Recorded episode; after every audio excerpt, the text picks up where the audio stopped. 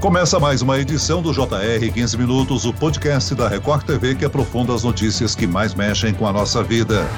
O Banco Central da Venezuela anunciou o corte de seis zeros para tentar conter a hiperinflação e facilitar as transações com dinheiro. Imagine que para comprar um quilo de arroz, por exemplo, um venezuelano gasta 5 milhões de bolívares. Essa é a terceira vez que o país faz isso em meio a uma grave crise econômica. Os trabalhadores podem até ganhar milhões, mas isso não se traduz em poder de compra. A inflação no ano passado chegou a 2.959%.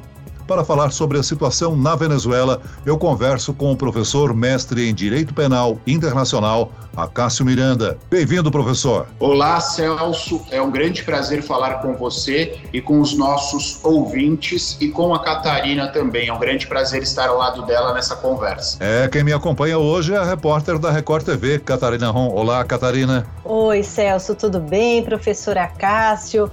Bom, a Venezuela vive essa crise tão séria, tão grave já há alguns anos, né? Com essa nova reconversão, porque não é a primeira, nos últimos anos houve pelo menos três moedas diferentes, professor: o Bolívar forte, o Bolívar soberano e agora o Bolívar digital, todos com cortes de zero, já foram 14 zeros, se eu não me engano, me corrige, professor. Com essa nova reconversão, além do corte de seis zeros, vai ter uma novidade também que é a moeda digital, que não é uma criptomoeda, mas é uma extensão da moeda convencional. E claro, também começam a circular as novas notas, né, impressas. Professor, como é que a Venezuela chegou a essa situação? Eu acho que são inúmeros os fatores que levaram a Venezuela a essa situação atual, Catarina. Primeiro, a questão política e não é uma exclusividade da Venezuela, a história já nos mostrou em inúmeras outras oportunidades que uma instabilidade política acaba refletindo efeitos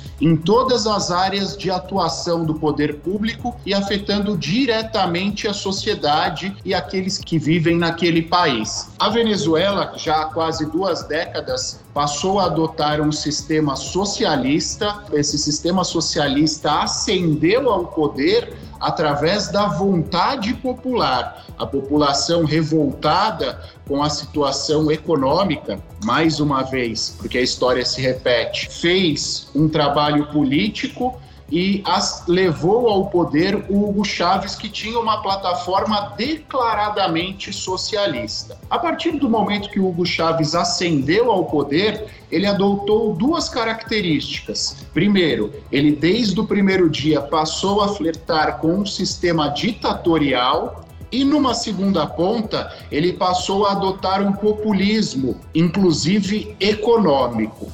Quando nós somamos estas duas décadas, nós chegamos à situação atual. E aquela população que há 20 anos atrás foi entusiasta desse sistema, vive hoje os reflexos dessas circunstâncias, deste populismo e de todas as aventuras às quais a Venezuela foi submetida nesse período. Professor Acácio, apesar das riquezas naturais e de ter a maior reserva de petróleo do mundo, mais de 90% da população da Venezuela vive na pobreza, que tem gerado um êxodo, né, com centenas de pessoas tentando fugir do país todos os dias para o Brasil, para a Colômbia. Há alguma perspectiva de melhora com a atual governo de Nicolás Maduro, abandonando o socialismo? O governo do Nicolás Maduro já perdeu a legitimidade por duas razões. A primeira delas, o regime estava todo ele centrado no Hugo Chávez. A partir do momento que Hugo Chávez morreu e o Nicolás Maduro ascendeu como seu sucessor, foram mantidas todas aquelas políticas, mas sem o real detentor da legitimidade daquele sistema. O segundo aspecto que você bem mencionou, Celso, diz respeito às riquezas naturais da Venezuela. Por mais que a Venezuela tenha grandes fontes e grandes reservas de petróleo, o petróleo já não desfruta do mesmo valor econômico como desfrutava há 10, 15 anos atrás, e a Venezuela não tem credibilidade internacional. Credibilidade esta que a credenciaria a comercialização dessas riquezas naturais. Uma parcela considerável dos países do mundo já não tem relações comerciais com a Venezuela. Então eles têm essa fonte natural, mas não conseguem capitalizar através dessa fonte natural. E confesso a você, dada a crise econômica e dada a falta de legitimidade do Nicolás Maduro, eu não vejo uma saída na manutenção do sistema atual. Professor, essa situação que a Venezuela vive, né, já é chamada de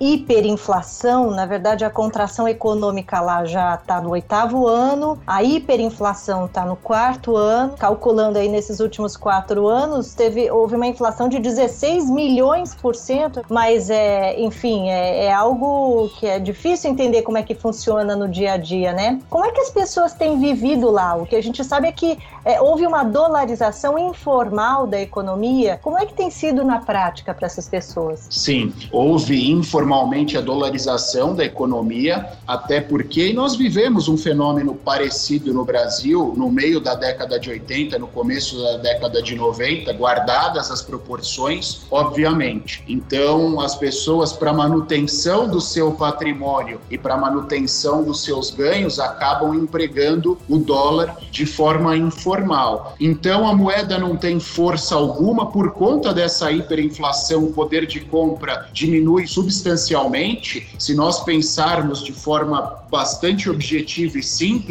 o dinheiro que na parte da manhã você utilizaria para comprar 10 pães já não compra um único pão no final do dia. Então, para que a população não se submeta a isso, há informalmente a utilização do dólar. Você mencionou, né, o caso brasileiro com guardadas as devidas proporções, né, da crise na Venezuela do que o Brasil viveu nos anos 80. Quem tem mais de 40 anos, acho que se lembra disso, né, daquela inflação e, e dos pacotes, dos planos novos que iam surgindo, dos cortes de zero. Esses cortes de zeros, esse corte que vai haver no mês de outubro na Venezuela, ele vai resolver a situação, ajudar de alguma maneira ou é apenas uma forma de maquiar a crise? E eu acho perfeitamente razoável que nós façamos um paralelo. No Brasil, a situação econômica só foi resolvida efetivamente quando nós alcançamos também a estabilidade política. E a partir disso, as pessoas passaram a crer na nossa moeda, no real, consequentemente, a economia, ou pelo menos a estabilidade econômica,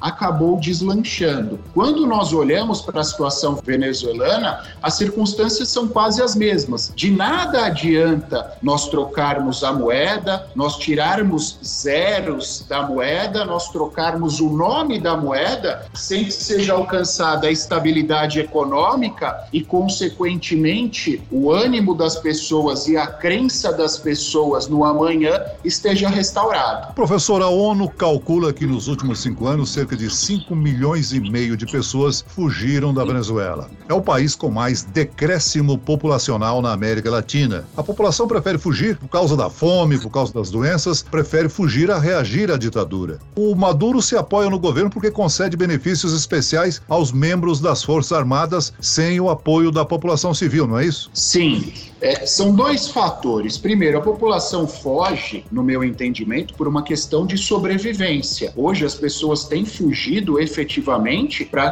que salvem a própria vida, para que tenham um mínimo de dignidade em outros países. A título de exemplo, quando nós nos deparamos com venezuelanos que estejam no Brasil, eles, no auge da economia do seu país, tinham profissões estabelecidas, eram jornalistas, advogados, e eles vêm ao Brasil, por exemplo, e se submetem a circunstâncias muito inferiores do ponto de vista do status e econômica, inclusive inclusive, para que elas mantenham a própria subsistência. E um outro fator diz respeito aos pilares de sustentação do governo. A Venezuela, apesar das circunstâncias da aparência de democracia, hoje tem um regime ditatorial muito mais amparado em eventuais milícias do que nas forças armadas propriamente. Porque as primeiras ações do Hugo Chávez lá atrás foram relacionadas ao aparelhamento das instituições do Poder Legislativo, do Poder Judiciário, é, das Forças Armadas e assim sucessivamente. Ou seja, todo o aparato estatal está vinculado a ele. Uma reforma na Venezuela necessariamente deve ser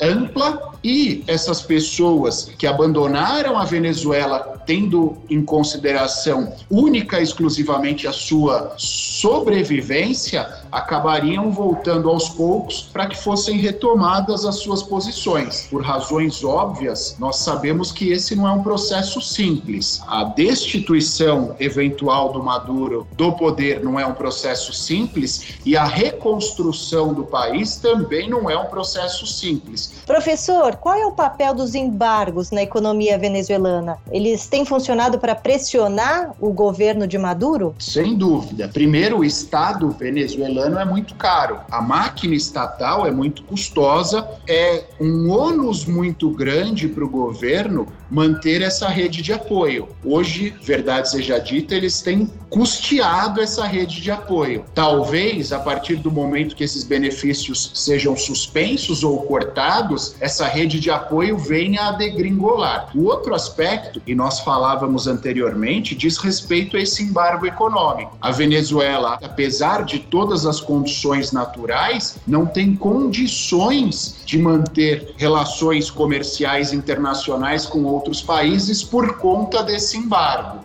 E quem sofre com tudo isso é a população por conta dessa discrepância nos rendimentos dos funcionários públicos para a população em geral e mais do que isso, por conta da impossibilidade de serem criados ou serem abertos novas frentes ou novos mercados por conta dos embargos econômicos, principalmente dos Estados Unidos. Nós citamos também há pouco a questão do petróleo. O país que mais consome petróleo são os Estados Unidos. Diante disso, já que há um embargo, como a Venezuela vai dar vazão a toda essa sua produção. Professor Acácio, por que, que a oposição política representada pelo parlamentar Juan Guaidó, apesar do apoio internacional, não consegue mudar a situação lá? Por conta, principalmente, Celso, desse apoio institucional que há esse aparelhamento institucional que há em relação ao governo. Por mais que haja uma oposição, é uma oposição diminuta, são tomadas várias medidas antidemocráticas contra esses oposicionistas, ou seja, é uma atividade bastante arriscada exercer uma oposição ao governo atual venezuelano. E o segundo aspecto, nós já mencionamos algumas vezes durante essa nossa conversa, mas é bom reiterá-lo, diz respeito ao aparelhamento institucional. Quase 100% do parlamento é ligado ao Maduro, o poder judiciário é ligado ao Maduro, porque o Hugo Chávez destituiu todos os juízes que eram contrários ao sistema. Então, as condições democráticas e institucionais para que um oposicionista ganhe as eleições ou pelo menos alcance uma proporção de poder que lhe dê espaço para a discussão são quase nulas na Venezuela. Professor, o que, que a gente pode esperar para o futuro da Venezuela? É, esse novo pacote pode dar um fôlego a mais para o Maduro? Quantos meses de fôlego você acredita que ele vai ter? E eu acrescento, há uma possibilidade, alguma possibilidade de uma intervenção pelas cortes internacionais para tentar ajudar o povo venezuelano? Em relação ao fôlego, Catarina,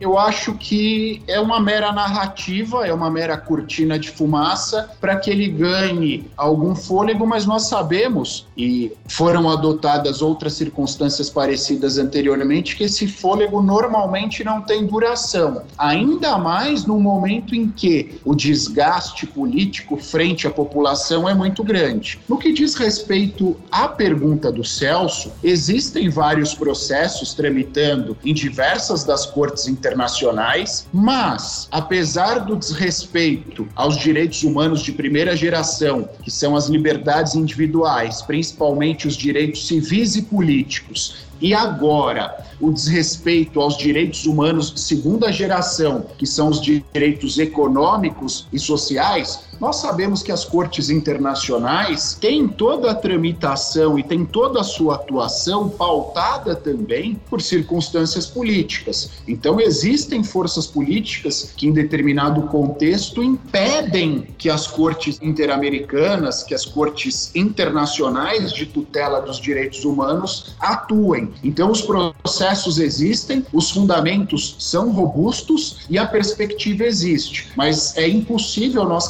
o timing. Muito bem, nós chegamos ao fim desta edição do 15 Minutos. Eu agradeço a participação e as informações do professor Acácio Miranda, mestre em Direito Penal e Internacional. Obrigado, professor. Obrigado, Celso. Obrigado, Catarina. Foi um grande prazer estar com vocês e eu estou sempre à disposição. Agradeço a presença da repórter do Jornal da Record, Catarina Ron. Valeu, Catarina. Obrigada, Celso e professora Cássio. Esse podcast contou com a produção de Homero Augusto e dos estagiários David Bezerra e Larissa Silva, sonoplastia de Pedro Angeli, coordenação de conteúdo Camila Moraes, Edivaldo Nunes e Luciana Bergamo, direção de conteúdo Tiago Contreira, vice-presidente de jornalismo Antônio Guerreiro e eu, Celso Freitas, te aguardo no próximo episódio. Até amanhã.